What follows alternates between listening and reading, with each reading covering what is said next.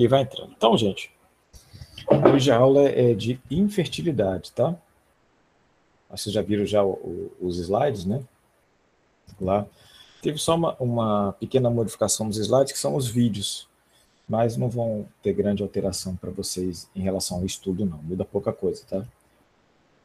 Que eu fiz agora de última hora, eu já tinha lançado e agora, falta meia hora, eu, eu acrescentei um negócio aqui dos, dos vídeos e tem umas duas imagens só, mas não vai ter nenhum tipo de problema para vocês, não.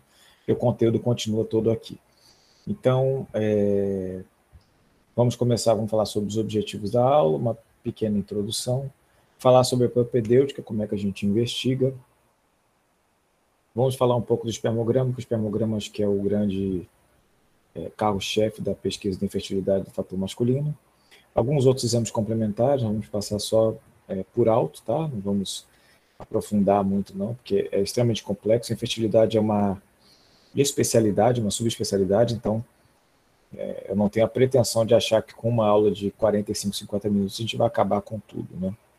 O conteúdo todo não vai. E vamos falar sobre principalmente as bases do tratamento, uma breve revisão e tem as referências bibliográficas aqui. Eu deixei, eu sempre deixo, deixei nessa aula, eu deixo um caso é, para estudo, para a gente fazer a revisão, então a gente faz com um caso clínico mesmo. Vamos lá, vamos embora. Então, ao final da aula, o aluno deverá conhecer o que é infertilidade e quando a gente deve investigar. E tem um momento exato para a gente investigar. A propedêutica básica, a indicação básica dos anos complementares, as principais causas de infertilidade e os objetivos do tratamento. Isso aqui é o básico. Aqui, como eu falei para vocês, a aula é projetada para uma aula presencial, né? Fica mais fácil a interação. Eu posso passar do lado da pessoa e perguntar o que é infertilidade. A pessoa ficar quieta lá, não, você, fale para mim, você. E a aula remota não dá essa, essa oportunidade de deixar as pessoas mais sem graça, né? E de participarem quase que compulsoriamente durante a aula. Mas, se vocês quiserem responder, não é não, Aurino? Porque eu chego lá na hora, quem fica quieto, eu vou lá onde quem está quieto. Quem senta lá atrás, lá escondido, eu vou lá. Você, o que você acha que é infertilidade? A pessoa. Eu diria que infertilidade é ou o homem ou a mulher, no caso, o homem não conseguir fertilizar a mulher, né? Aí pode ter vários aspectos que podem levar a isso, né? Isso, exatamente. Existe uma definição hoje, porque o que, que tem acontecido? A gente tem verificado ao longo dos anos que, às vezes, um casal não consegue ter filho de jeito nenhum. E aí eles se separam e todos, ambos, têm filhos nos seus novos casamentos. Você pode investigar e não há fator masculino, não há fator feminino não sabe por que a mulher não consegue engravidar nesse para esse casal. E depois, quando você, eles se separam em novos relacionamentos, ambos conseguem ter filhos. Isso não tem explicação. Então existem algumas coisas que ainda não tem explicação na investigação da infertilidade, tá? Não tem explicação ainda. Então a gente não vai achar que sabe tudo porque não sabe. Tem muita coisa a ser descoberta. E aqui Paloma, Tainara, Tainara? Não, peraí, peraí que você falar muito rápido aqui. Tâmara, Paloma, né? Estão falando aqui, Isabel, que tem um prazo, exatamente, tem um tempo. Tem um tempo.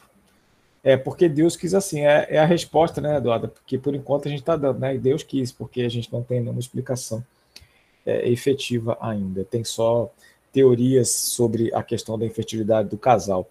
Mas assim, eu estou tentando passar para vocês que o primeiro conceito é porque ele é infertilidade do casal. Então, quando você tem infertilidade, você não tem infertilidade do homem ou infertilidade da mulher. Você tem fator masculino e fator feminino, mas a infertilidade do casal. Isso explica exatamente um ano sem sucesso, mas alguns autores já estão colocando seis meses, tá? Alguns autores já estão já estão classificando com seis meses. Obviamente, eu não vou colocar na prova se é seis meses ou um ano para ter dúvida, não. Isso a gente não costuma fazer, tá? A gente coloca ali só para saber se tem ou não num prazo que é objetivo mas é, tipo assim, eu coloco três meses ou um ano e meio, entendeu? Para saber se é o tempo mesmo. Mas o que importa é que a gente está colocando agora como uma, uma incapacidade do casal, com a vida sexual ativa e sem métodos contraceptivos de obter uma gravidez espontânea. E aqui, é claro, um ano, como eu falei, isso vai mudando a, a perspectiva e as, a classificação. A cada 10 anos o OMS tende a, a fazer a sua revisão. Então, alguns autores já estão com seis meses, mas o importante é que a gente classifique que é uma incapacidade do casal. Tá? E aí sim eu tenho o fator masculino e tenho o fator feminino. Se não existisse assim, por exemplo, a gente não poderia falar que um homem, como eu já fiz vasectomia, de homens com varicocele.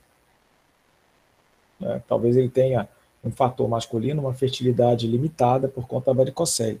Mas em relação, quando ele tem relação com aquela mulher, a fertilidade do casal ela é elevada e ela consegue ter fecundidade sem nenhum problema, tá? O fator feminino, obviamente, não sou eu que vou trabalhar com vocês, tem várias causas também, mas os três principais fatores são a idade, obviamente, a endometriose e a síndrome dos ovários policísticos. Toda vez que eu falo em idade, é, as pessoas, ah, mas a idade da mulher está passando, tá, está passando, a idade está ficando cada vez mais longa, mas é um dos principais fatores de infertilidade tá bom? Inclusive, existe um conceito de primípara, de primípara jovem, primípara de primeira, de idade ideal para primi, para primi, eita, não vem a palavra, para essa primípara, tá? Porque a palavra não, não vai vir na minha cabeça agora. Para primiparidade, uma coisa assim. Então, isso, esse conceito muda. Então, há um tempo atrás, quando eu estudava medicina, como eu tenho cabelo branco, vocês vão achar que eu sou velho, mas não é tanto tempo assim a gente classificava a idade ideal para a mulher ser primípara até os 23 anos. Hoje, depois passou para 25, hoje acho que está é, entre 25 e 27 anos, mais ou menos. Calma, Paloma, qual o problema? 27 em adolescência, não, gente, olha só. Isso é, é, é o melhor momento do corpo é, em relação ao hormônio, a elasticidade do tecido, a parte óssea, né? Esse é o melhor momento, tá bom? Não é o melhor momento pessoal, não é o melhor momento profissional, não é isso, tá bom? É apenas o melhor momento em relação à conjuntura física da mulher. Hoje em dia a gente sabe que, que a mulher pode ter filho cada vez até mais tarde, né? Mas existe, eu estou só chamando a atenção porque existe esse limite, existe essa, essa, essa diferença do conceito, tá? Mas aí o pessoal da, da, da ginecologia já trabalhou com vocês e vocês vão trabalhar isso depois no internato novamente. Mas fica a cargo de cada um aí, tá? Só para você ter uma ideia, agora já que eu falei, eu falei, minha ex-mulher, é, nosso primeiro filho, ela tinha, deixa eu pensar aqui, deixa eu lembrar, né? É, ela tinha 21 anos quando nosso primeiro filho nasceu e 25 quando a minha filha nasceu, o segundo filho. Mas também já foi melhor do que a minha mãe, que quando eu nasci ela tinha 18. Hoje em dia a taxa de fecundidade ela é diferente. Mas tem relações, as relações mudaram, a sociedade mudou depois de tanto tempo, então é, cada um com seu cada um. Estou só colocando que esse conceito existe aí para vocês, tá bom? E depois eu vou deixar a pulga atrás da orelha para vocês ali. Se vocês querem, a gente coloca aí para vocês qual é o melhor momento de vocês, mulheres, engravidarem? O melhor momento profissional, tá? Não tem a ver com pessoal, não tem a ver com corpo. Já pararam para pensar nisso? Claro que tem a questão pessoal, não, não vou engravidar de qualquer pessoa, não vou engravidar sem isso, sem é, ainda estando na casa dos meus pais. Tem uma série de coisas que são relacionadas ao pessoal, né? Que, que tem talvez a maior, a maior influência do momento para você engravidar. E hoje em dia a gente tem um grupo de mulheres crescente que não deseja ter filhos, nunca na vida. E isso tem crescido bastante, tanto que a taxa de fecundidade do Brasil, acho que no último do IBGE foi 1,9, né? A taxa de fecundidade das mulheres, tá? O que é abaixo do preconizado para reposição populacional. Mas aí isso aí é outra história, tá? Aí é outra história é em relação ao envelhecimento da população, aí é outra, outro quesito para gente, a gente discutir. Mas pensem nisso, qual é o melhor momento profissional para você engravidar. Se você pudesse escolher um momento profissional, qual seria esse para ter um filho? Homem é mais fácil porque a gente tem uma longevidade maior para ter filhos, né? Mas a mulher, essa fatoridade é importante. Mas tudo bem, vamos dar sequência, que a aula não é, não é essa discussão filosófica, profissional, e, é, e vamos para, para a, a nossa aula em si, que hoje é principalmente relacionada ao fator masculino. Então a gente tem todas essas questões aqui relacionadas ao fator masculino. Obviamente, a varicocele é o grande carro-chefe da, da infertilidade, do fator masculino da infertilidade, tá? Mas o que é importante é que a gente deve fazer sempre uma, uma, uma anamnese minuciosa principalmente quem trabalha com infertilidade, tá? E a gente pode verificar algumas coisas logo no início, assim, coisas que são simples e coisas que acabam se tornando mais complexas, como, por exemplo, os problemas afetivos do casal. Isso tem, tem ocorrido de forma cada vez com maior frequência. E o, o que ocorre é. Existe uma, uma situação que também é inexplicável, também é porque Deus quis, né, Paloma? Porque Deus quis. Foi Paloma foi Eduardo? Bom, uma das duas ali, porque desculpa, mas é que o, o chat já subiu. Já subiu, já não sei mais quem foi, né? Foi Duda. Então tá bom. Que falou porque Deus quis. Então tem algumas situações que acontecem e a gente não tem explicação. Por exemplo, não sei se alguém já passou por isso aqui, ou, mas com certeza, se não passou, conhece alguém que passou. Alguém que, por um descuido, teve algum tipo de relação no período fértil. Uma mulher que teve um período fértil, ou namorada, ou alguém que você conheça. E aí acha que pode estar grávida. O que, que acontece? Atrasa a menstruação. Atrasa, do nada atrasa. Atrasou, atrasou, começa a ficar preocupada, preocupada, preocupada e nada, e nada, e não tem cólica, passou do prazo e tal, não sei o que, faz um beta-HCG. Deu negativo. No momento em que pega o exame e olha, oh meu Deus, deu negativo. Já estou com cólica e passa a menstruar. Por que isso? Ninguém tem explicação. Também porque Deus quis, né, Duda? Exatamente. É psicológico, então o psicológico tem uma influência é, monstruosa na questão da fertilidade, em vários aspectos, tá? Na mulher, tem a relação hormonal, tem coisas que são inexplicáveis, tá? É, então a gente tem que achar que alguns problemas afetivos e emocionais começam a ter influência ali nesse casal. E eles têm fator, e é um fator importante, a gente não pode desdenhar disso. E depois de um tempo, aquele casal passa a acreditar que não consegue ter filhos. E aí a coisa começa a ficar mais grave. Eu conheço alguns casais, porque a gente já trabalhou com fertilidade, embora não seja minha especialidade, mas dentro da urologia geral, e aí chegou no final do, do tratamento de fertilidade, bom, acabou e tal, não sei o quê, o casal decide adotar. Decide adotar já, começou a ver o processo de adoção, decide, escolheu a criança, vai adotar, pô, mulher grávida. Tem um casal de colegas médicos, porque vocês já são, já são colegas médicos, que aconteceu exatamente isso. Eles quiseram ter um terceiro filho, ou segundo ou terceiro filho, bom, queria engravidar, Renata não engravidava, já falei o nome da pessoa, né? Mas também não tem problema, não é doença nem nada, né? E não queria engravidar, não queria engravidar, não queria engravidar, não conseguia, não conseguia, não conseguia, decidiram adotar, adotaram a criança. Assim que adotaram, a criança chegou em casa, ela engravidou. Por quê? Duda? Porque Deus quis. Então, não tem explicação. Mas para a gente não desdenhar dessa questão é, emocional do casal, tá? Nós já não queríamos ter filho. Depois a minha mãe, olha aí, exatamente, tá vendo? Acontece. Então, tem coisas que são inexplicáveis, né, Paloma? Inexplicáveis. Você é uma dessas inexplicações, digamos assim, né? se é que existe essa palavra, né? Então, vamos lá. Então, a gente pergunta e começa a perguntar, e às vezes a gente vê que o cidadão tem uma certa disfunção erétil uma disfunção sexual. Tem ejaculação precoce, por exemplo, ou disfunção erétil. Então, não consegue ter uma penetração adequada, não ejacula adequadamente, não vai engravidar, né? Não vai engravidar, entendeu? Ejaculação precoce, por exemplo, ela é definida pela clássica, né? Definida pela ejaculação antes da penetração. Se o cidadão ejacula antes da penetração, como vai engravidar? Não tem como, né? Então aí você trata, começa a tratar aquilo e você já, já a mulher logo após engravida. Fatores gonadotóxicos fundamentais. A gente perguntar se o paciente fez quimioterapia recente, né? Teve algum tumor, fez radioterapia, o ambiente de trabalho, se tem alguma coisa que seja tóxico, algum medicamento, medicamento é raro, né, mais quimioterápico mesmo, que pode causar é, uma, uma toxicidade nas gônadas.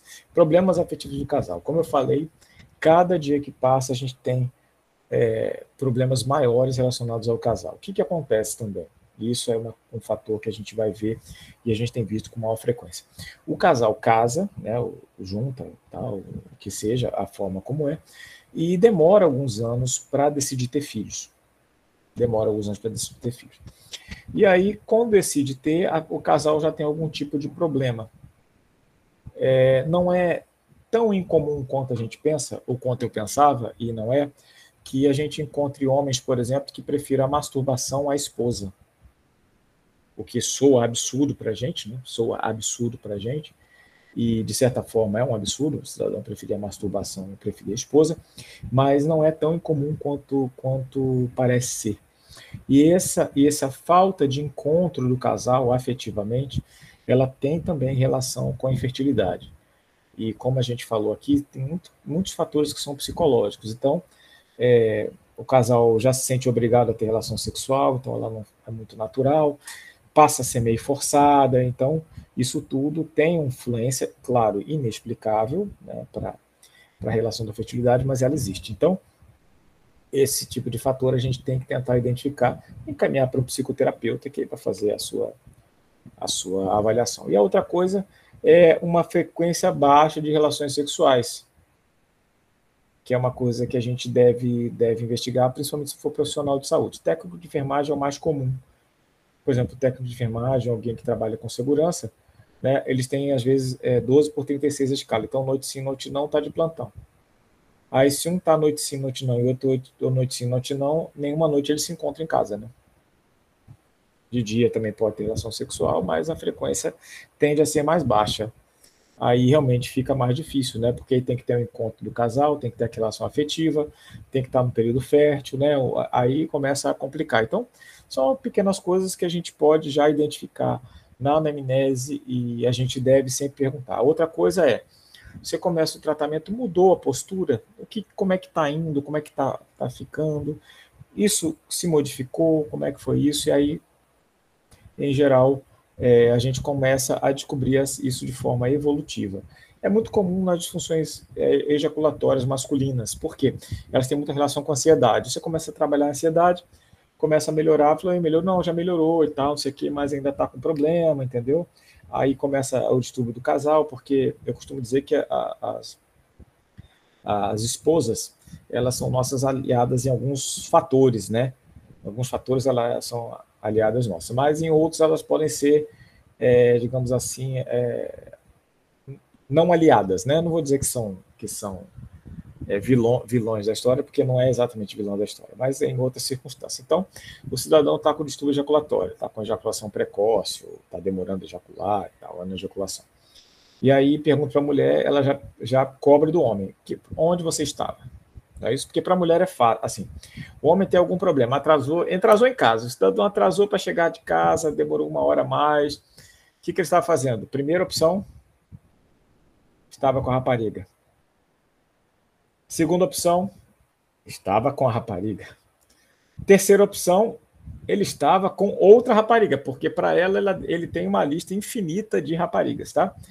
E na quarta opção, pode ser que tenha tido um acidente no caminho, talvez tenha ocorrido um acidente no caminho. Então, essa postura, e ela acaba cobrando, não vou entrar no mérito se é certo ou errado, tá, gente?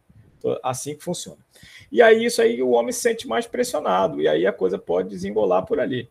E aí, conforme vai tratando, ela vai se tranquilizando, vai ficando mais tranquila, e a coisa começa a fluir, e, e aí acaba que ela engravida. Então, esse tipo de coisa a gente deve, deve, deve observar, tá? e, e, e, deve observar e deve ali. A gente não vai entrar no mérito do casal.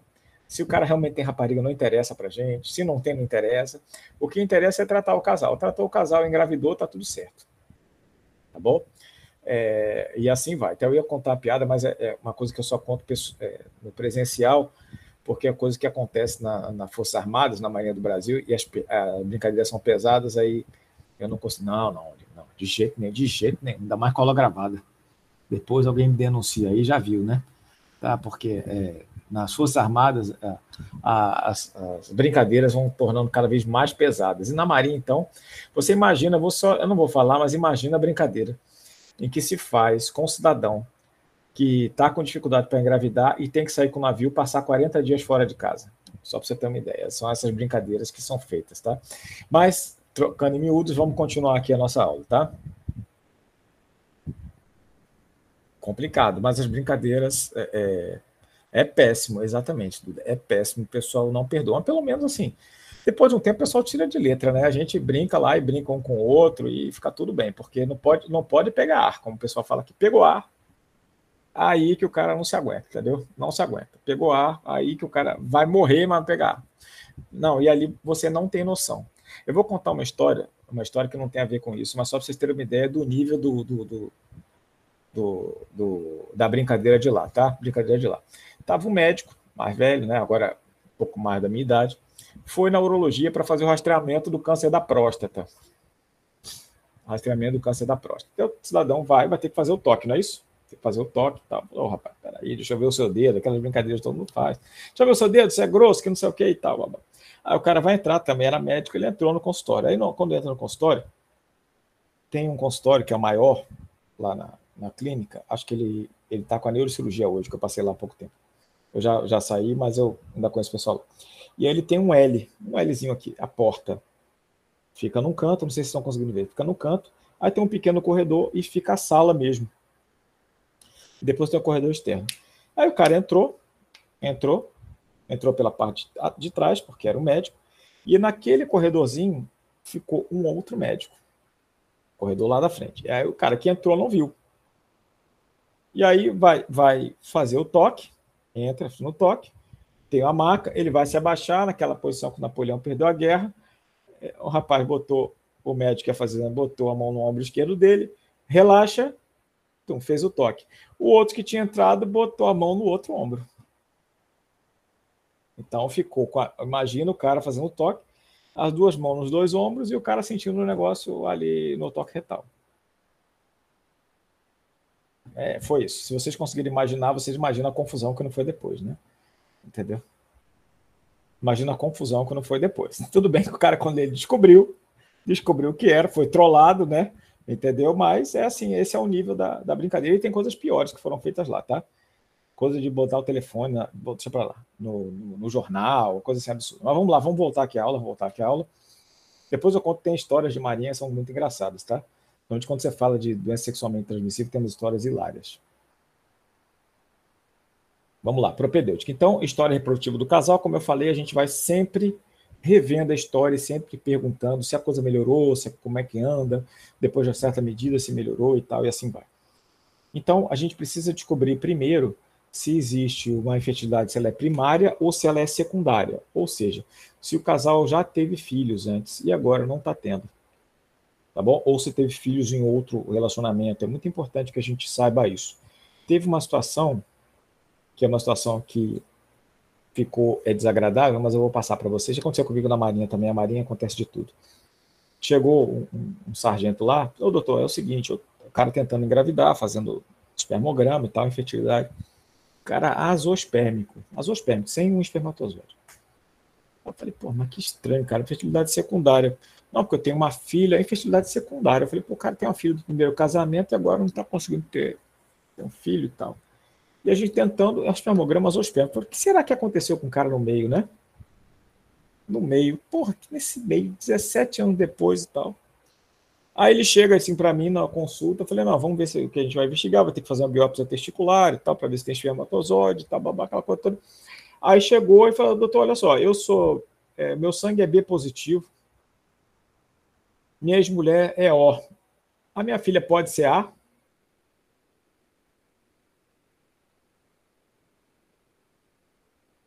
Aí você fica com aquela cara de taxa, eu falei, olha, veja bem, todavia, entretanto, né? É, pode ser, pode não ser, tá? O que você vai falar para ele? É complicado, né? Aí então, não, porque não sei o quê. Não, doutor, pode falar, eu já separei e tal, não sei o quê. Bababá, olha, a princípio, não, fale logo, doutor, ela não é minha, né?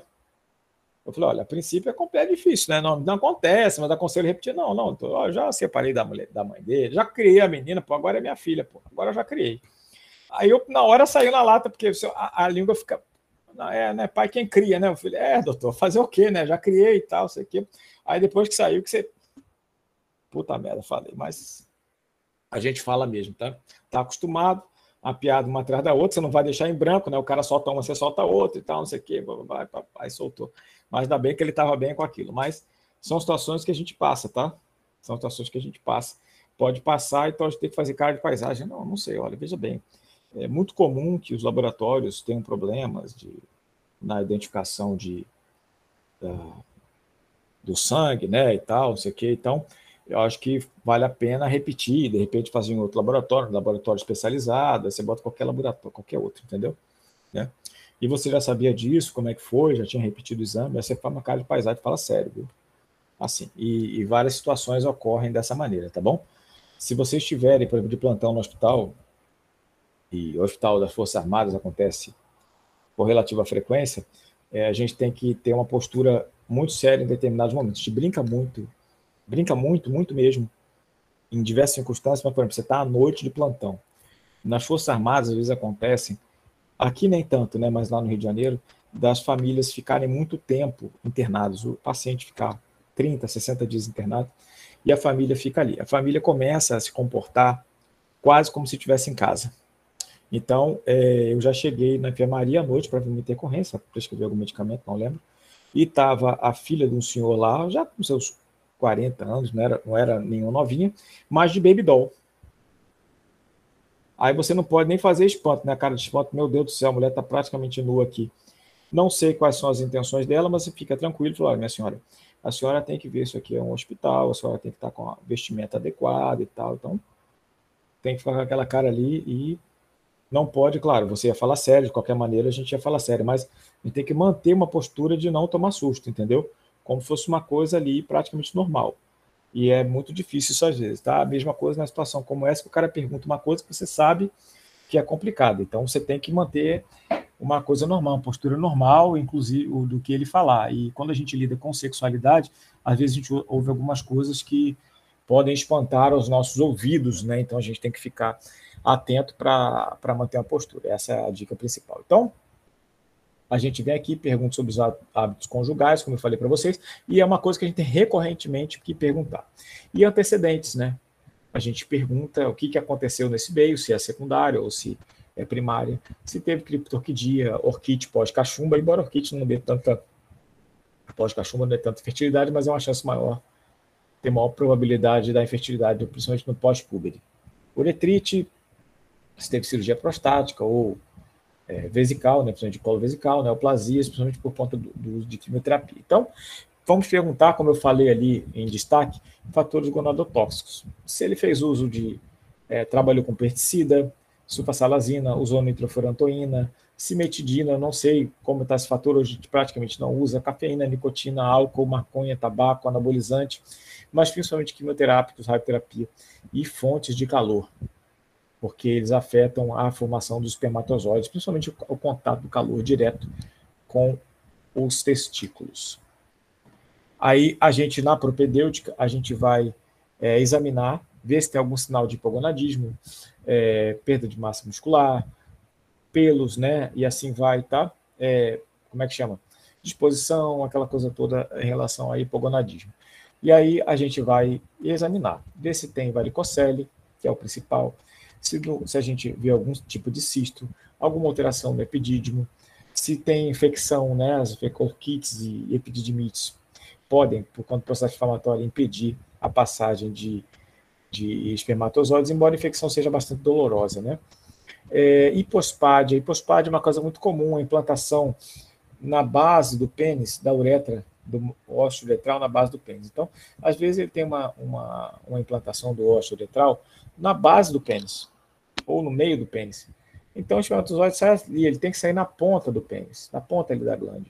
Saiu na base do pênis, como é que o espermatozoide vai chegar lá? Então isso já é um motivo de infertilidade.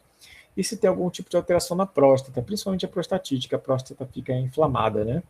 E também dificulta a saída dos espermatozoides. Aqui eu falo sobre espermograma, e esse é o principal exame para investigação do fator masculino. Claro que todos os outros fazem parte, assim como ultrassom, e diversos outros. Mas é, ele é um dos principais fatores. A última avaliação que a gente tem, mais recente, era da OMS 2010. Porque 2020, por conta da pandemia, atrasou tudo, né? Então ainda não tem aquilo bem definido, a avaliação de 2020. Mas vejo que já, a gente já teve algumas alterações é, em avaliação do espermograma. Então, o volume diminuiu para o volume, o volume normal, a concentração de partículas passou de 20 para 15 milhões, a motilidade principalmente A e B, diminuiu, né? E entrou A, B e C. O índice de vitalidade também diminuiu, isso tudo para ter um chamograma normal, tá? E a morfologia, principalmente isso, que era o índice de Kruger, que era um índice de avaliação morfológica. Eu nem sei direito como é que faz, mas eu sei que os avaliadores, eles olham ali o índice e tinha que estar tá mais de, de... Caramba, cadê? Tem mais gente aqui querendo entrar, isso? Não, professor, uma dúvida. Ah. É, tipo assim, esses valores reduzidos, por exemplo, vitalidade, que o parâmetro reduziu, está refletindo uma, tipo, uma mudança na sociedade masculina, mostrando que, tipo, tu tá não, não, não. Não, eu entendi o que você está falando. Não, essa, essa diminuição é em valores de é, implicação na infertilidade. Tá? Então, são feitos por dados estatísticos. Então, percebeu-se que é, a vitalidade entre 75% e 58%, ela não tinha influência na infertilidade no fator masculino. Então, passou-se a considerar 58% como normal, entendeu? Então, a morfologia é a mesma coisa. Saiu de 14%, né, 30% o índice de, de Kruger, né, e 14%, percebeu-se que uma morfologia alterada, número de morfologias alter, de, de espermatozoides alterados, entre 4% e 14%, não fazia diferença na, na fertilidade do fator masculino. Então, passou-se a considerar 4% como fator normal, tá? E assim vai. Esse é um dado estatístico, é com relação estatística mesmo, uma avaliação epidemiológica e observacional, tá? Não tem a ver com a questão de alteração da sociedade, não, tá bom? Entendi, vai, é só por isso aí, tá legal? Mas assim, é, é engraçado, boa pergunta isso. Mas o comportamento tem a ver, principalmente a parte comportamental, com aquela questão de idade, né? Principalmente em idade e o comportamento de afetividade do casal, né? Porque o, o, o, a mulher às vezes passa a esperar um pouco mais, né, ter filhos e acaba descobrindo ou descobrindo um, um fator feminino de investigação lá na frente e assim vai, né? É a mesma coisa o homem, tá? Esse comportamento de sociedade. Mas vamos lá, vamos dar sequência aqui. Então, você sabe como é feita a coleta de espermograma? Não. Não? Ela é feita, obviamente, por via masturbação, né? Tá? Por via masturbação, com certeza, né? Tá? E tenho certeza que Bárbara sabia disso, mas ela quer saber dos demais fatores, e é por isso que eu gostei da sua resposta, tá? Porque não é só masturbação, ela tem todo um padrão para ser coletado. Então tem que ter um tempo de abstinência, né? Tem que ter um tempo da coleta até a leitura e tem que ter é, relacionado à experiência da leitura. Tá vendo? Exatamente, perfeito, Bárbara, perfeito. Por isso que a sua resposta foi excelente. Por quê? Porque tem vários fatores que estão relacionados àquilo ali. A primeira vez que o cidadão vai fazer a coleta do espermograma, ele vai chegar no laboratório, aí ele começa a perceber que ele tem que marcar porque a maioria dos laboratórios só faz cinco leituras por manhã. Então ele vai lá, tem que chegar cedo para fazer a coleta. Ele chega lá com o pedido de exame e a carteirinha do plano. Oi, tudo bem? Então eu vim fazer aqui a, a coleta de espermograma. O quê? Atendente, o quê? Vim fazer a coleta de espermograma, espermograma. Ah, espermograma. Ô, ô fulana, fulana, a sala de espermograma está liberada aí? O outro, já, já limpou? Já tá limpa? Aí o cara começa a fazer assim, né? Porra, todo mundo sabe que eu vou fazer a porra do espermograma. É, bom, é, então, não, olha, só pode aguardar ali que a sala vai estar tá sendo liberada, tá? Falei, caramba. Aí o cara, porra, vou ter que coletar isso aqui. Aí chega lá, aí o cara vai coletar, e não é o quinto a coletar. Aí ele entra na sala, fala, doutor, fique à vontade aí, pode ficar à vontade, tá? Mas só não demora, porque tem o próximo aí para fazer. Aí o cara chega ali, Caramba, ó, oh, não pode trazer ajuda também não, tá? A esposa tem que ficar aqui lá de fora, tá? Não pode ficar não. Aí o cara chega assim, pô, beleza, tá bom, chega lá, entra, aí tem a questão das condições da sala, e ele vai lá, entrega o potinho. Aí entregou o potinho aqui, tá, cabe de baixo, aí aquele potinho entrega, né? o cara já passou aquele processo todo, vai lá para entregar e ele fica lá. Dependendo, a depender do laboratório, o cara espera cinco coletas para começar a fazer a avaliação do espermograma do espermograma. E aí, para fazer essa avaliação do espermograma, ele espera o 5. O quinto a ser avaliado, muitas das vezes já passou de uma hora. E aí ele já tem a alteração na relação da função, né, da vitalidade dos espermatozoides. Da vitalidade e motilidade dos espermatozoides. Então, começa a ficar falseado. Mas um dos principais fatores que é relacionado a isso é o volume ejaculado. O cidadão, quando chega e ele fica transtornado, né, e, e fica transtornado por conta dessa, dessa coleta, ele obviamente ele vai ter um volume diminuído do sêmen. Isso vai alterar toda a sua, a, toda a sua avaliação. E nesse interim, quem é especialidade em infertilidade, especializado em fertilidade, eles encaminham para um determinado laboratório, tá? Pra, exatamente por conta desses, desses fatores ali. Então, esse aqui é, um, é um, uma instrução normal da coleta de espermograma desse Hospital São Joaquim, que é em Franca, Hospital da Unimed, e ver aqui, ó, não urinar, lavar, não sei o que, não ter relações sexuais, usar preservativo, uma série de coisas que vai se colocar ali, então o cara tem que seguir tudo aquilo.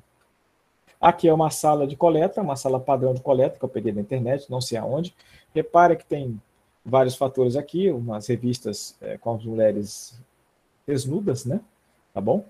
Um DVD, fone de ouvido, tudo coberto e tal, não sei o quê, e vários espermatozoidezinhos na decoração que eu achei muito interessante, né? Muito interessante. Bom, então o cidadão vem para essa aqui. Na segunda coleta, por isso que às vezes a gente pede a segunda coleta, o cidadão já sabe como é. Então a gente tem uma fidedignidade melhor no resultado. Por isso é, por isso é que eu estou explicando para vocês que é por isso que a gente pede um segundo espermograma quando o primeiro vem muito alterado. Se o primeiro vier normal, a gente deixa, mas se o primeiro vier alterado, a gente pede o segundo antes de tomar alguma providência, tá bom? Então, aqui estão as alterações que podem acontecer determinadas coisas. Se o volume é pequeno, você pode ter é, perda na, na hora da coleta, uma distorção retrógrada ou um processo de obstrução, uma uma estenose uretra, assim vai. O pH ácido induz obstrução, alcalino infecção, leucócito acima de um milhão é, infecção, e aqui a concentração dos espermatozoides é, abaixo de 4 milhões, de 5 milhões é a oligospermia, e a zoospermia é praticamente a ausência, tá bom? Aí tem algumas alterações, que é essa criptosospermia, que tem valor prognóstico, aí é para o pessoal é, relacionado quem faz infertilidade, tá? Porque você centrifuga aquela amostra e vê se tem algum espermatozoide. A presença desse espermatozoide mesmo na amostra centrifugada quer dizer que ele pode produzir espermatozoide. E aí deve ter, é, deve ter porque eu estou falando deve, porque eu não sou especialista em é, espermatozoide, né, em infertilidade, perdão, e aí ele pode fazer a coleta e o X deve ter melhor resultado, tá? Então aqui outros que a gente pode, pode solicitar, urina pós-masturbação, né, se tem é, urina esperma, é, Eita, ejaculação retrógrada, cultura do sêmen, para ver se tem algum tipo de infecção, dosagem de espermatozoide, principalmente se você tem oligospermia ou azospermia, porque a gente começa a pensar na produção testicular. E aí a gente pede os hormônios para ver em relação à parte da formação do testículo, a espermatogênese principalmente, tá? E essas aqui são alterações principalmente genéticas, né? Exames complementares raros, que é só quem trabalhar efetivamente com infertilidade que vai pedir.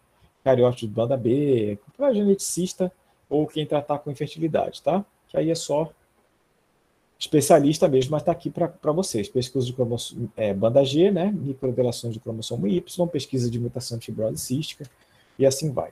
A gente pede ultrassom, principalmente para fazer avaliação se tem alguma alteração morfológica nos testículos e principalmente a, a presença de varicocele, e a deferentografia, que é muito raro, que a gente injeta um contraste diferente, bate raio-x para ver se tem uma zoospermia obstrutiva. E agora vamos ao tratamento. A meta principal do tratamento é que o casal, que a mulher engravide. Essa é a meta principal. A mulher engravidou para toda a investigação, para todo o tratamento e acabou, está liberado o casal, tá? O casal está liberado, se a mulher engravidou. E o tratamento específico aqui da urologia é, visar a eliminação do fator masculino de efetividade do casal. E aí a gente tenta ver as causas específicas ou propor alternativas. Então, aqui está listado, eu não vou passar por eles, porque tem várias coisas relacionadas ao tratamento, vai depender muito da causa específica, conforme a gente for encontrando. Então, hipogonadismo a gente vai tratar, obviamente, com reposição hormonal, infecção vai tratar infecção, lembrando que em alguns casos pode chegar até quatro semanas de tratamento. A gente tenta sempre que nolona ou sufra mais que é as principais bactérias são gram-negativas, mas quando fica meio estranho, com clamídia, ureoplasma, está pensando mais em infecção, infecção sexualmente transmissível, a gente pode prolongar com as tetraciclinas até quatro semanas. Terapia antioxidante, teoricamente, é para tentar melhorar a qualidade dos espermatozoides, e na, quando tem ejaculação retrógrada, aí começa a ter um problema, porque eu começo a pensar em técnicas de fertilização assistida, como, por exemplo, recuperação de espermatozoides na urina, é, fertilização com X, né, que é injeção citoplas, intracitoplasmática de espermatozoides.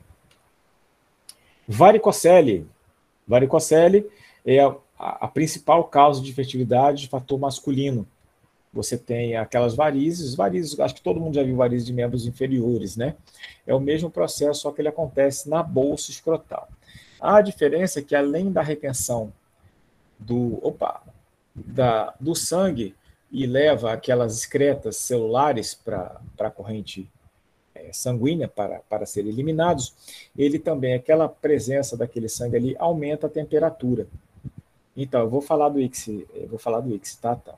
Não se preocupe, não. E aí, então, a, esse aumento de temperatura tem a ver também afeta a espermatogênese. Então, não é só esses nutrientes que, detrientes, não. Essas excretas celulares que deixam de ir. Tá? É também o aquecimento. Então, então Maria, deixa eu te explicar. Ix é injeção citro, citoplasmática de espermatozoide. Você funciona o testículo, é, aí faz uma uma seleção dos espermatozoides mais viáveis, faz uma, um tratamento hormonal de nutrição para eles e injeta direto num óvulo, tudo via microscópio.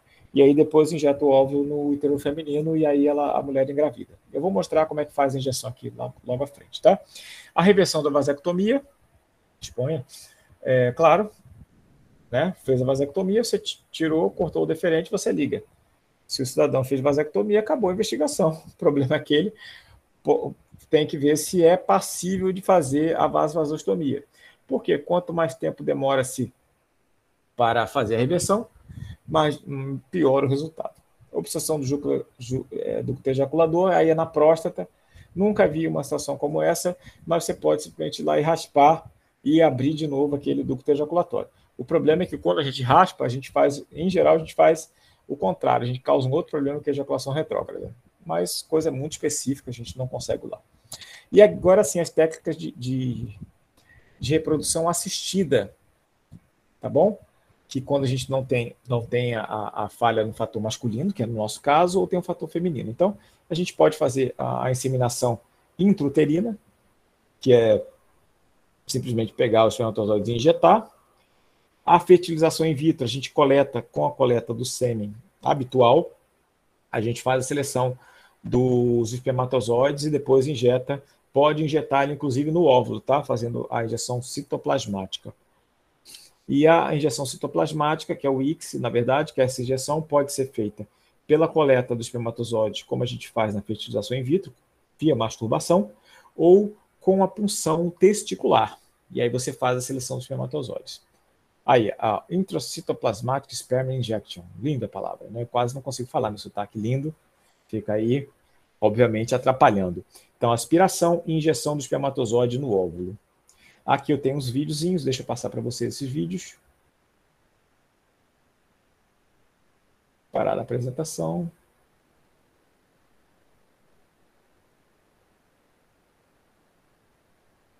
Sei lá. Uma Aqui uma vasovasostomia, para mostrar para vocês. Esse aqui é um vídeo é, institucional da Meio Clínica para mostrar como é que faz. Então, você vai, ele vai mostrar aqui é, um primeiro um princípio anatômico, tá? E aí ele tem o, o, o epidídimo, o local da, da, da vasectomia, vaso deferente, o deferente. Aí você vai fazer uma abertura no, no, na AF mediana da bolsa escrotal, vai puxar essa área e vai ligar. Vai cortar e vai ligar. Só que ele corta e antes de ligar, ele faz uma. pega uma amostra do. Como é que chama? Do distal, né? Do. do, do eita ferro! Do ducto deferente distal, do coto distal. E vê se tem espermatozoide, para saber se é a viabilidade dessa, desse, dessa cirurgia. Então, faz análise do fluido e aí depois ele vai ligar em dois planos. Tem que ter magnificação de imagem, porque a gente não consegue enxergar isso, é muito fininho, tá? A olho nu, né? Então isso é feito ou com microscópio ou com uma lupa da cirurgia vascular. Tá bom? Então é uma cirurgia que ela é delicada, não é muito complexa, né? Mas tem que ser muito bem feita, tá? Aí ligou. O mesmo processo de um lado e do outro, né? E pronto. Terminou a cirurgia. Moleza, né? Moleza. Cirurgia já fiz algumas vezes essa cirurgia, tá? Graças a Deus. A cirurgia é tranquila. O negócio é muito fino. Esse fio, para vocês terem uma ideia, não sei se já fizeram alguma sutura. A sutura de pele cutânea que a gente faz, eu já, já vi alguém com ponto, provavelmente. A gente utiliza o fio 3 zeros, 4 zeros, para ver. E a gente vê o fio ali com tranquilidade. O fio que a gente usa aí é 9 zeros, 10 zeros. Então, a olho nu, a gente mal vê o fio, tá? Mal vê o fio. Exatamente, a gente quase não vê o fragmento, é muito, muito, muito, muito pequenininho, tá? Se você tiver na vasectomia, a gente tira um pedaço diferente, tenta olhar, a gente não vê a luz. Então é muito delicado. Então a cirurgia que a gente fala, ó, tem que ser tranquilo. Não é complexa tecnicamente, mas tem que ter muita, muita paciência e muita firmeza na mão, né, para poder fazer. Agora eu vou mostrar para vocês o ICSI. Como é que faz o ICSI? Rapidamente, é só o básico, tá? Aqui tem o espermatozoide, ele vai aspirar o espermatozoide. Vê que é tudo com microscópio não é fácil, né? Aspira, volta. E agora está até parado o espermatozoide, mas ele que fez, né? Ele que aspirou. E aí depois ele com uma micropipeta, ele vai injetar num óvulo. Aí, ó, tem um óvulo aí, vai prender um óvulo. Isso é tudo com microscópio. Tu imagina o difícil que é isso aqui. Está girando o óvulo, na verdade, né, para a posição adequada.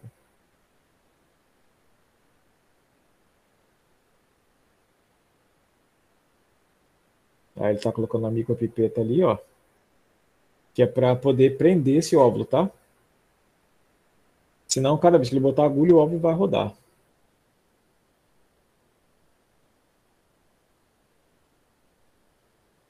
E também não é fácil, tá? Porque tem que ser certinho no meio, senão ele vai rodar assim mesmo.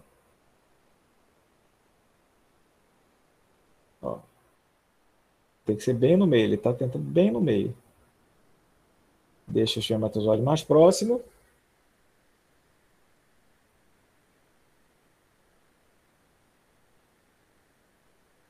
Ó, foi perfeito.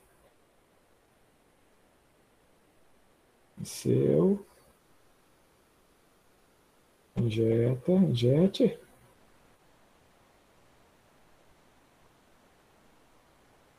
Aí vai injetar o espermatozoide ali.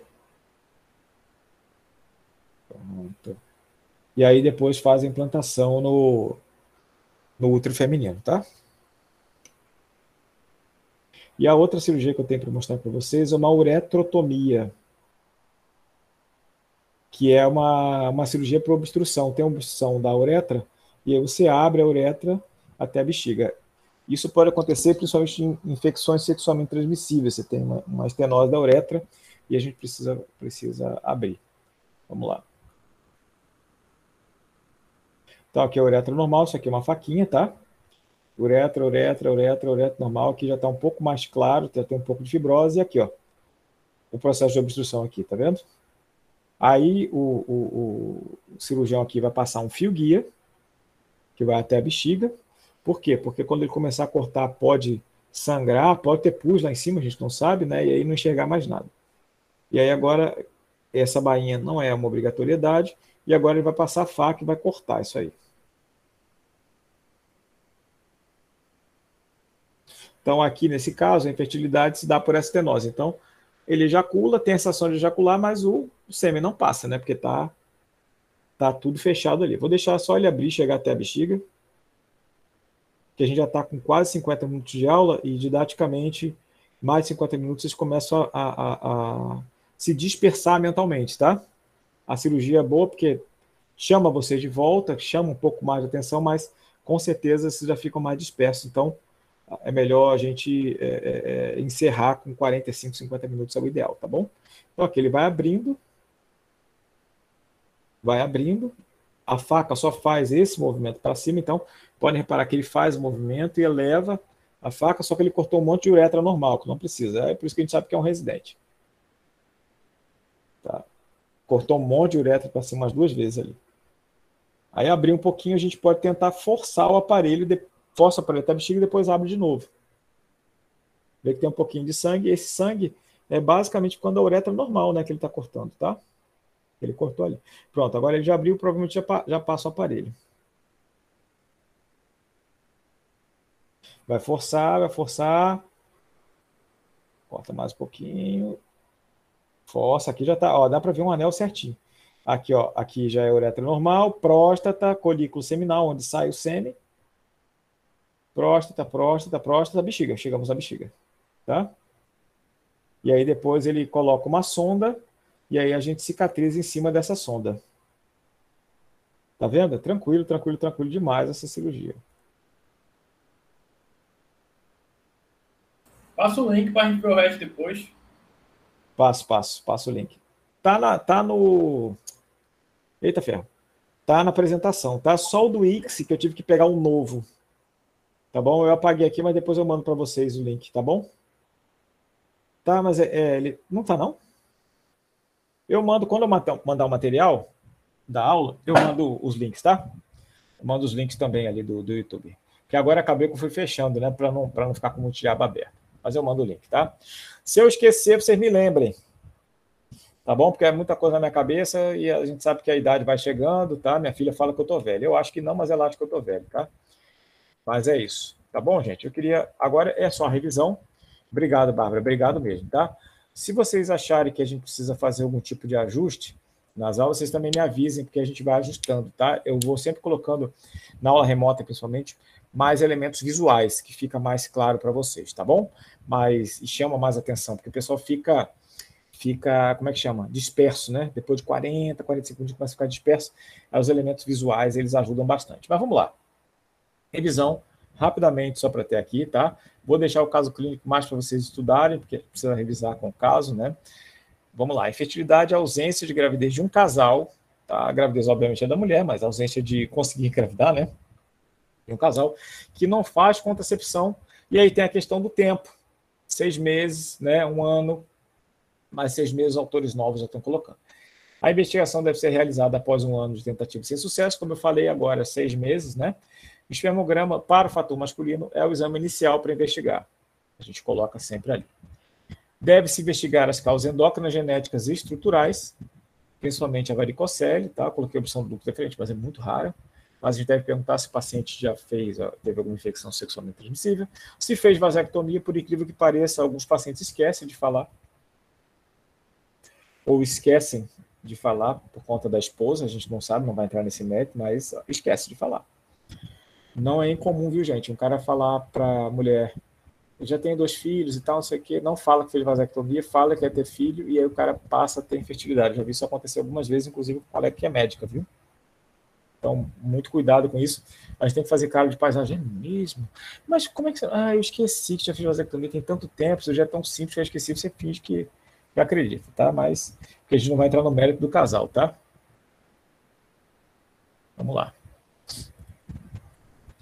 Então, o tratamento visa a eliminação do fator masculino da infertilidade ou a proposta de métodos alternativos. Quando a gente não tem como reverter, a gente propõe o ICSI, por exemplo, fertilização in vitro e assim vai, tá? Aqui está um caso número 2, que na verdade é um caso de estenose da uretra, só para vocês poderem é, estudar. E eu coloco sempre aqui é, algumas lembranças, principalmente de investigar, no caso de paciente que tem infecção sexualmente transmissível, investigar a esposa, que a esposa pode ter também, é, encaminhar pelo menos o ginecologista e ligar, olha, fulano de tal, o marido tem isso assim, assim, assado. Aí o colega já vai investigar com olhos mais atentos a questão de infecção sexualmente transmissível, tá?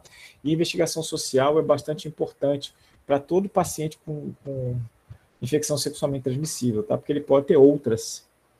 E aí a gente precisa ficar atento, tá? A meta do tratamento, se a investigar, é claro, a meta do tratamento é que, que a mulher engravide, né? A necessidade de cirurgia, nesse caso sim, que é essa, que é essa justamente essa uretrotomia, tá bom? Devemos solicitar um espermograma após eu acho sempre prudente, embora tecnicamente não seja obrigatório, porque você sabe qual é a causa e tal, não sei o quê, teria que esperar para ver se a mulher engravida, mas eu gosto de pedir. Precisamos solicitar novos exames? Aí, a princípio, não. A não ser que o espermograma e que ele mantenha o, o quadro de infertilidade. Aí a gente vai continuar a investigação. Por quê?